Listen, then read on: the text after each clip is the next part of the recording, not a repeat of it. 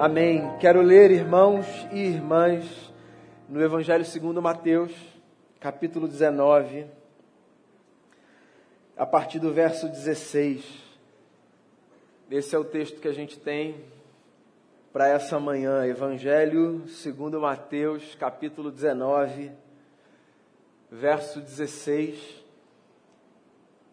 Diz assim a palavra do Senhor. Eis que alguém se aproximou de Jesus e lhe perguntou: Mestre, que farei de bom para ter a vida eterna? Respondeu-lhe Jesus: Por que você me pergunta sobre o que é bom? Há somente um que é bom. Se você quer entrar na vida, obedeça aos mandamentos. Quais? perguntou ele. Jesus respondeu: Não matarás, não adulterarás, não furtarás, não darás falso testemunho, honra teu pai e tua mãe, e amarás o teu próximo como a ti mesmo. Disse-lhe o jovem: A tudo isso tenho obedecido, o que me falta ainda? Jesus respondeu: Se você quer ser perfeito, vá, vendo os seus bens e dê o dinheiro aos pobres, e você terá um tesouro nos céus. Depois venha e siga-me. Ouvindo isso, o jovem afastou-se triste, porque tinha muitas riquezas. Então Jesus disse aos discípulos: Digo-lhes a verdade, dificilmente um rico entrará no reino dos céus. E lhes digo ainda: é mais fácil passar um camelo pelo fundo de uma agulha do que um rico entrar no reino de Deus. Ao ouvirem isso, os discípulos ficaram perplexos e perguntaram: Nesse caso, quem pode ser salvo? Jesus olhou para eles e respondeu: Para o homem é impossível, mas para Deus todas as coisas são possíveis. Então Pedro lhe respondeu: deixamos, Nós deixamos tudo para seguir-te, que será de nós?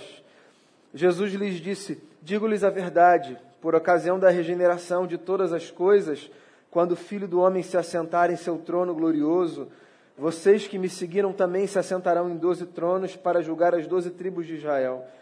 E todos os que tiverem deixado casas, irmãos, irmãs, pai, mãe, filhos ou campos, por minha causa, receberão cem vezes mais e herdarão a vida eterna. Contudo, muitos primeiros serão últimos e muitos últimos serão primeiros. Essa é a história de um jovem que só aparece aqui identificado como jovem rico. A gente não sabe qual é o nome dele, quem ele é, de quem ele é filho. É o jovem rico. Quando a gente está diante de histórias dos evangelhos em que características são preferidas ao invés de nomes na descrição dos fatos, é porque as características, pelo menos para essa história, valem mais. O jovem rico, é tudo que a gente sabe dele. Ou seja, alguém que tinha muitas posses, alguém que desfrutava de um privilégio e que, como tal, o sujeito privilegiado tinha acesso a muitas coisas que a maior parte das pessoas não tinham. Alguém, eu fico aqui imaginando nas minhas leituras, que poderia cair no engodo que muita gente cai. O engodo de achar que porque tem acesso a quase tudo, tem tudo aquilo de que precisa para viver, né? Como a vida às vezes nos engana, né? Como, por exemplo, os acessos que nós temos a coisas, a pessoas, a lugares, a estruturas de poder. Como esse acesso nos dá a falsa sensação de que a gente tem tudo aquilo de que a gente precisa para viver. Está tudo ao alcance da nossa mão. Há uma mensagem, há uma ligação, há um contato, há um almoço. E aí vem a vida e às vezes nos faz perceber que não há muito mais que nós precisamos do que aquilo que nós conseguimos alcançar com o nosso status, com o nosso prestígio, com a nossa riqueza ou com qualquer coisa que nós consideremos como coisa essencial para abrir portas. Há realizações da vida que não estão nesse campo da matéria, né? E você sabe muito bem disso. Há anseios nossos que não são preenchidos com aquilo que as pessoas podem nos oferecer.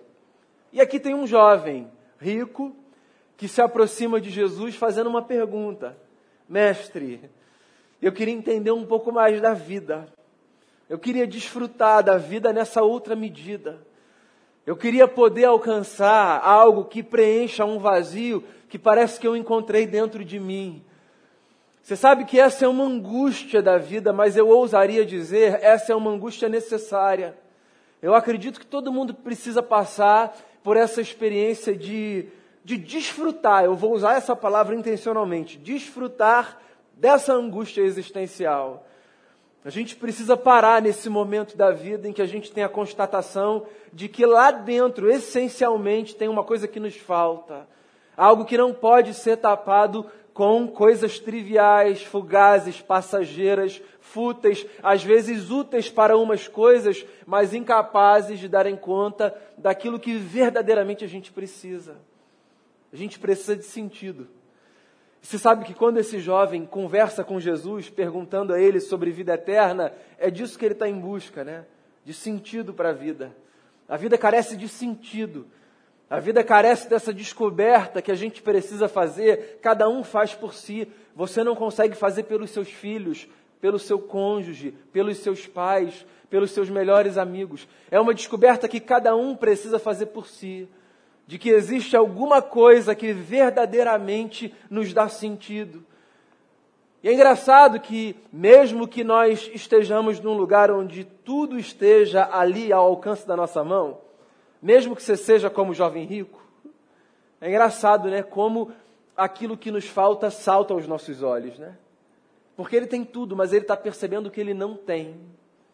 A vida é assim. A ausência, às vezes, se faz mais notada do que a presença. E é engraçado isso. Porque esse fenômeno é um fenômeno curioso, ambíguo. Às vezes é um ingrato que passa por isso. Ou seja, ele está sempre olhando para aquilo que falta e não consegue perceber que ele está cercado de coisas. Então ele não consegue dar graças a Deus pelas pessoas que ele tem perto de si. Ele não consegue dar graças às pessoas por elas estarem perto de si.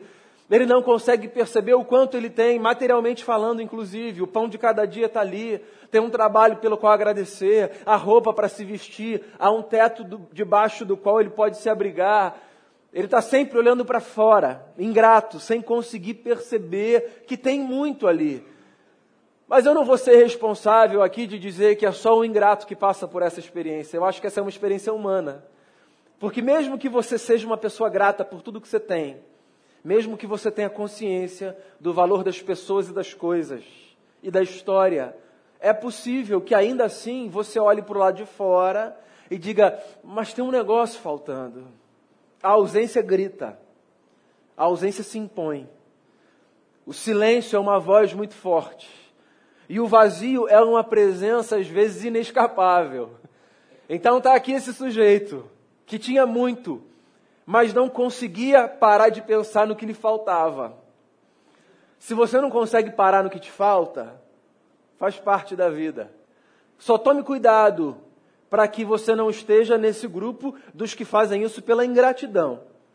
Vá para esse outro grupo, o grupo dos que fazem isso por essa instigação própria da humanidade, que é de nós sermos muito gratos por aquilo que está posto, mas caminharmos sempre em busca daquilo que está faltando. Vá em busca do que está faltando. Pergunte a si mesmo nas suas divagações: o que está faltando para mim? Não é possível que eu tenha tudo. Porque é provável que em algum momento você tenha tido coisas que eram essenciais, mas que num outro momento aquilo tenha passado a faltar. Então esse jovem rico está aqui diante de Jesus com uma pergunta muito importante. Eu quero que a vida faça mais sentido.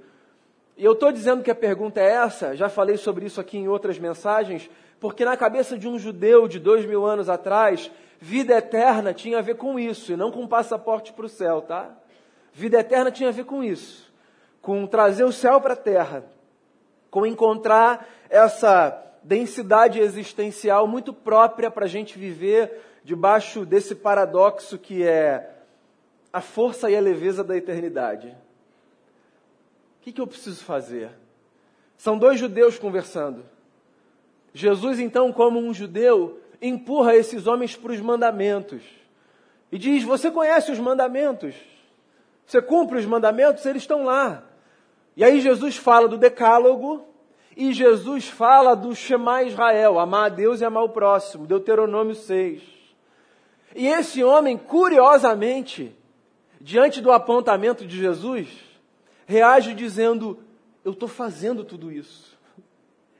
Ou ele é um sujeito mentiroso, ou ele é muito diligente mesmo.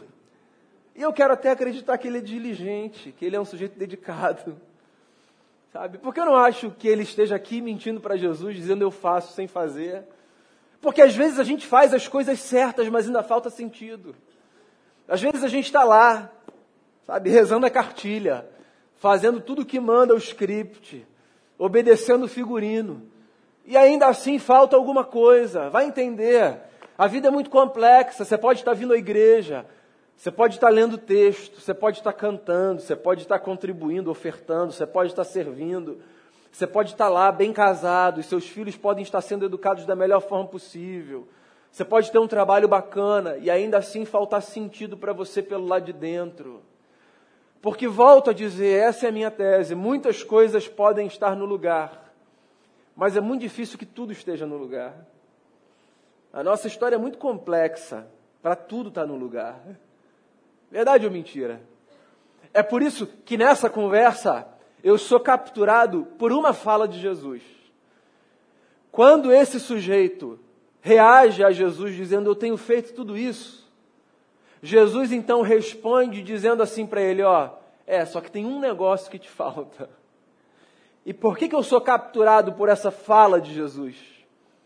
Porque essa fala de Jesus nos leva de volta para esse lugar da angústia de perguntar: meu Deus, o que está faltando? Sempre tem uma coisa que nos falta.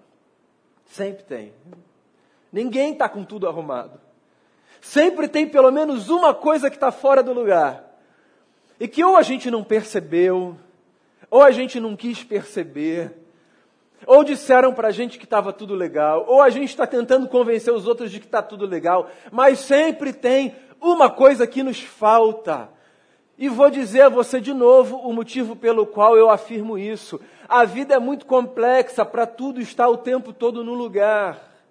Se tudo estivesse o tempo todo no lugar, a gente não precisaria dessa experiência que a religião aponta para a gente como a saída para a nossa existência, a experiência da redenção. Sabe por que a gente vai em busca de um redentor? Sabe por que a gente carrega esse anseio tão grande por encontrar nos braços de Deus amparo e refúgio, porque a gente sabe que sempre pelo menos uma coisa nos falta. E é engraçado como o mesmo Jesus que nos ampara e nos abraça, nos leva exatamente para esse lugar desconfortável, de nos fazer lembrar que uma coisa nos falta. Não sei como você pensa em Deus. Eu, inclusive, falo muito aqui né, sobre esse Deus que ama, esse Deus que é misericordioso, esse Deus que é compassivo.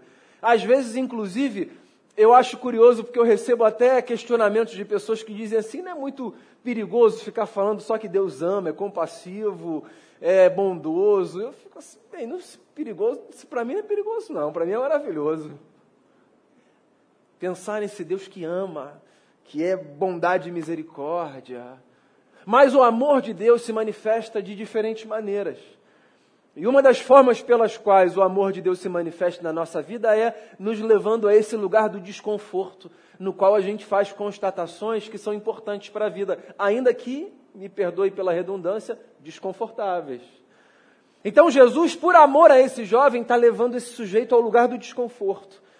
Jesus está levando esse sujeito a perceber aquilo que está faltando. Porque eu não vejo Jesus como essa espécie de Senhor que só afaga a nossa cabeça dizendo: Isso aqui está muito bonito, hein? Parabéns, hein, Daniel? Isso aí está legal. Eu vejo Jesus como a expressão de um Deus que, às vezes, em amor, me leva para esse outro lado da conversa, que é o de me fazer perceber as coisas que estão fora do lugar e que precisam ser trabalhadas, e que precisam ser tocadas, e que precisam ser mexidas então Jesus está levando esse jovem para esse lugar. E eu queria dizer a você nessa manhã: se você percebe Jesus conduzindo você para esse lugar de desconforto, ao invés de agir, ao invés de agir instintivamente e protetivamente, dizendo a reda de Satanás, como se fosse o diabo te levando para esse lugar, deixe que Jesus conduza você por esse lugar do desconforto, faz parte do crescimento. A ser provocado por Jesus é importante, a gente cresce assim. Porque a gente tende a repelir tudo aquilo que tira a gente da zona de conforto, certo? Mas às vezes Jesus está levando a gente por esses lugares, da gente parar, pensar, refletir, analisar, observar. Uma coisa te falta. Vá, pegue o que você tem, venda e distribua entre os pobres. Você sabe qual é a leitura que você não deve fazer nesse texto? Achar então que o que falta a todo mundo é ser generoso. ou que a salvação está na partilha. Esse é um reducionismo do texto. E é uma normatização da história desse sujeito. Esse era o problema dele, de repente não, não é o seu. É possível que você seja uma pessoa muito generosa, que partilhe, que tenha essa consciência, sabe? De que Deus age através daquilo que a gente coloca à disposição dos outros. É possível que esse não seja o seu problema, era o dele.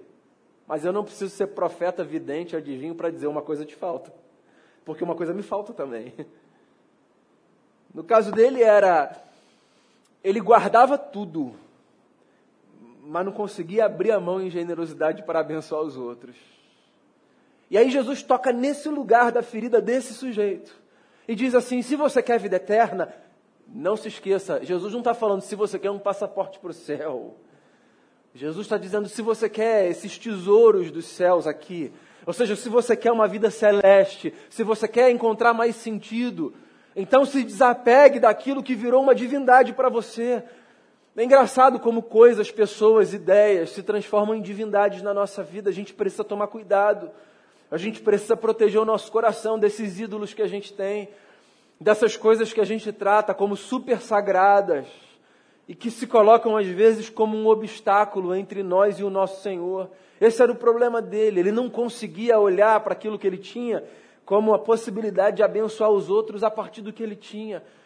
E Jesus diz para ele: O teu problema é esse, então vá e faça. E aí você sabe como esse trecho do texto termina? com Mateus dizendo só assim, e ele foi embora muito triste porque ele tinha muita coisa. E a gente não sabe se ele partilhou ou não. E também nem tem que saber. Porque não é sobre a história dele, é sobre a minha e a sua.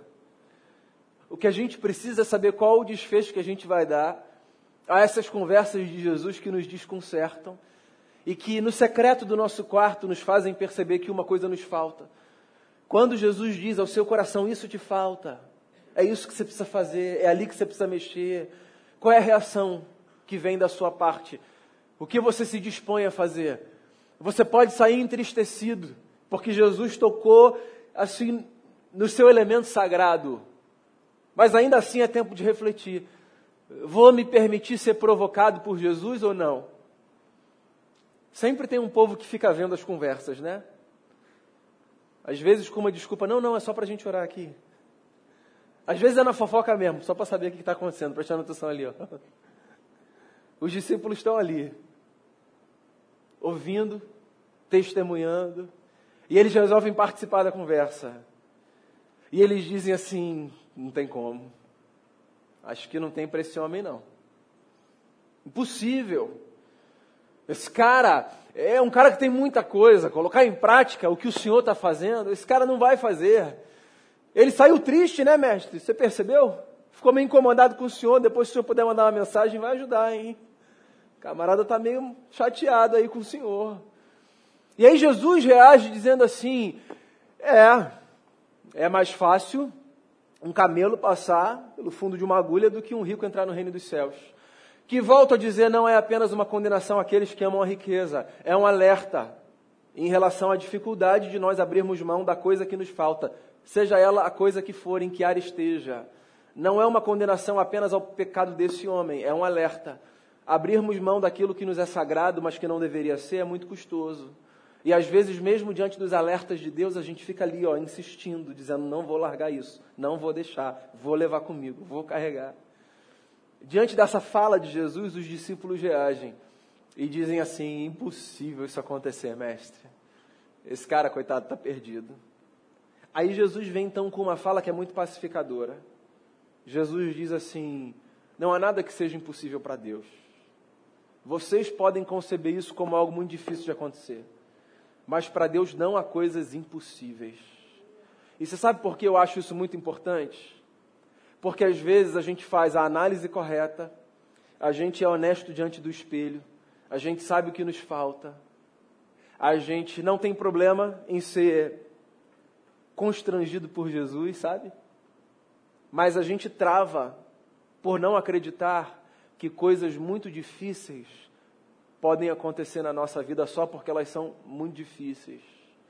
A gente resiste às mudanças porque algumas delas são muito difíceis de acontecer. e a gente já vai para a vida com uma predisposição de não aceitar que elas vão acontecer. E quantas vezes na vida a gente perde tempo por não encarar coisas que a gente poderia encarar contando com a graça de Deus, mas diante das quais a gente para dizendo assim: é isso aí, nem Deus pode fazer. E a gente precisa ser lembrado por Jesus que há coisas que são difíceis para a gente, mas nada é impossível para Deus. E eu não estou falando desses milagres sobrenaturais, de mudanças de diagnóstico, de anjos aparecendo, ainda que você possa pensar neles. Não, eu queria chamar você aqui para a trivialidade do cotidiano. Eu estou falando das mudanças na nossa vida, para as quais a gente olha às vezes dizendo assim: ah, já estou velho demais, não dá para fazer diferente, não. Vai ser desse jeito daqui para frente. Mesmo que esse jeito seja admitidamente o jeito errado, não dá mais para mudar. É engraçado, né, como a gente a gente assume assim a não mudança como um fato, mesmo que a gente saiba que não há nada impossível para Deus em todas as suas promessas. E eu queria só lembrar você nessa manhã que há coisas que podem a você parecer difíceis, ou melhor, deixa eu corrigir, há coisas a você que eu sei são difíceis, né? E podem parecer impossíveis. Mas não há nada que seja impossível para Deus. De modo que se há coisas que precisam ser transformadas na sua vida, e se há consciência que você tem das coisas que te faltam fazer para que a tua vida ganhe mais sentido, por que não contar com a graça de Deus, permitir que Jesus aponte esse lugar e dizer: Senhor, me ajuda a mudar, porque se o Senhor me ajudar a mudar, é possível que eu consiga melhorar. Eu gosto muito das experiências efusivas de fé. Eu gosto. Eu gosto do que aconteceu ontem aqui, de uma casa cheia. Eu gosto quando a gente canta, sabe? E de ficar ouvindo a comunidade. Eu gosto dessa sensação assim de que de que tem alguma coisa acontecendo, sabe, nesse campo sensorial. Gosto, gosto de onde a música vai lá dentro. Gosto do arrepio, sabe, que eu sinto às vezes assim, discernindo Deus. Gosto muito disso. Mas eu acho que às vezes a gente reduz a experiência religiosa a essas coisas há uma outra dimensão ética, comportamental da experiência da fé. Numa das suas cartas, o apóstolo Paulo diz assim: ó, quem mentia, não minta mais. Quem roubava, não roube mais. E aí ele vai elencando uma série de comportamentos que estão nesse campo ético, dizendo assim: ó, o evangelho vem para transformar esse negócio, de modo que se antes era de um jeito, agora pode ser de outro. Sim, Paulo está destacando esse outro elemento que é próprio da experiência da fé. A experiência da fé muda a gente no que precisa ser mudado. E a gente não precisa dar visibilidade a isso, fazer propaganda a isso. A gente só precisa acreditar que com Jesus, mesmo as coisas que a gente achava que não podiam mudar, podem mudar. Às vezes são coisas que nem estão aos olhos dos outros, são questões suas. Às vezes o que te falta está lá dentro, ninguém nem sabe. E a gente acha que porque nem sabe, ninguém sabe, perdão, então a gente nem precisa fazer nada. Mas se Jesus está ali pelo seu espírito, dizendo ao meu coração e ao seu coração, isso te falta, Daniel. É aí que precisa ser transformado, é aí que precisa ser trabalhado. Então por que resistir? Meu amigo minha amiga, nesse domingo de manhã, eu quero dizer a você, a partir do lugar da minha humanidade, sem precisar dizer assim, diz o Senhor. Uma coisa te falta, uma coisa me falta também porque a vida pode ter mais sentido do que ela já tem hoje. Há muito que o Evangelho de Jesus já fez na nossa vida. Mas se a gente conseguir colocar diante dele aquilo que nos falta, muito mais ele poderá fazer. Então, nas suas orações, nos seus momentos com Deus, nas suas leituras bíblicas, no seu momento de devocional, no discipulado que você fizer, ao conversar com alguém da sua confiança, Tente perceber o que te falta. Sempre tem alguma coisa fora do lugar. Ainda que todas as outras coisas estejam bonitinhas na estante. Pega aquilo que falta, coloca diante de Jesus e acredite que se Ele está conduzindo a gente para a gente mudar aquilo que a gente insistia em esconder, é para o nosso bem. E eu tenho certeza que a vida vai fazer ainda mais sentido para você. Ainda que você diga impossível isso mudar, ainda que outros digam impossível isso mudar, há coisas que são difíceis para a gente, mas para Deus não há impossíveis em todas as suas promessas. Então, que Ele mude a nossa vida todos os dias, quantas vezes for necessário, para que a gente encontre sentido e para que Ele seja honrado na nossa história. Amém? Vamos fazer uma oração? Queria que você orasse pela coisa que te falta. Se ela está aí diante de você, então ora por ela. Se ela não está aí diante de você, na sua consciência, ora pedindo a Deus para te ajudar, sabe, no curso da semana, a perceber o que te falta. O nosso Deus é o Deus do impossível, irmãos e irmãs. De verdade, de verdade. Quantas coisas a gente poderia testemunhar aqui, né? De transformações, de milagres, de mudanças. De onde Jesus já nos tirou, né? E eu não estou falando fisicamente, eu estou falando de quem a gente já foi um dia. Como é legal ver as transformações que Jesus já fez na nossa vida. É possível que quem caminhe perto de você possa testemunhar. Quero inclusive encorajar você a falar com os seus, se você desejar, sabe? Ó, oh, isso aqui foi mudança de Jesus na sua vida. Né? Queria te dar esse depoimento, esse testemunho. A gente, a gente merece ouvir isso um do outro. E o outro merece ouvir isso também da gente. Às vezes a gente se empenha demais, sabe? E a gente acha que ninguém está vendo. As pessoas estão vendo a mudança na nossa vida. Assim como a gente está vendo a mudança na vida das pessoas. Então que Jesus continue a mudar a gente todos os dias para que as nossas celebrações façam ainda mais sentido, para que as festas efusivas, para que os momentos sensoriais ganhem ainda mais intensidade, que a gente veja Deus mudar e agradeça pelas mudanças. Senhor, uma coisa me falta, uma coisa falta meu irmão, uma coisa falta minha irmã. E essa coisa que às vezes está recalcada no nosso inconsciente,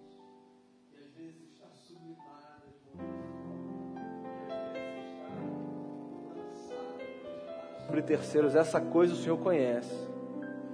Então eu queria colocar o nosso coração diante de Ti nessa manhã e pedir ao Senhor, por favor, trabalha na nossa vida naquilo que nos falta, porque a gente quer desfrutar de um sentido ainda maior que o Senhor pode trazer para a nossa jornada.